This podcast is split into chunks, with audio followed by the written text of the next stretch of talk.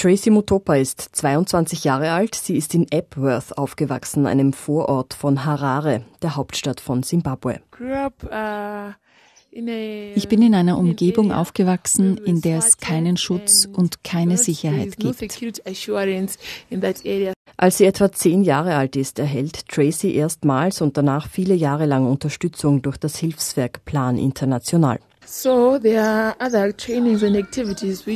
Ich habe Trainings zur sexuellen und reproduktiven Gesundheit und zu den zugehörigen Rechten absolviert.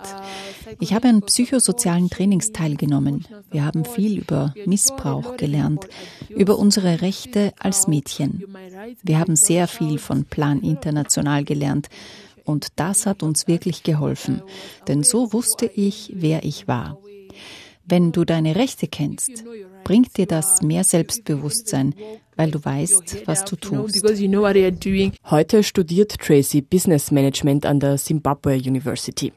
Während der Covid-19-Lockdowns hat sie schon den Einstieg ins Geschäftsleben vorgenommen. Sie hat den ersten Online-Lebensmittelshop in Simbabwe gegründet. Die Menschen haben jemanden gebraucht, der für sie einkaufen gehen und Lebensmittel liefern konnte. Für Tracy Mutopa steht fest, sie will die erfolgreichste weibliche Unternehmerin in ihrem Land werden. Wie sie das schaffen will? Man muss hart arbeiten, man muss sich reinhängen und man muss erfolgshungrig sein. Außerdem braucht man Transparenz und Ehrlichkeit, auch sich selbst gegenüber. Dazu rät sie auch anderen Mädchen und jungen Frauen, die ins Unternehmertum einsteigen wollen. Seid erfolgshungrig, bereit für Veränderung und risikofreudig.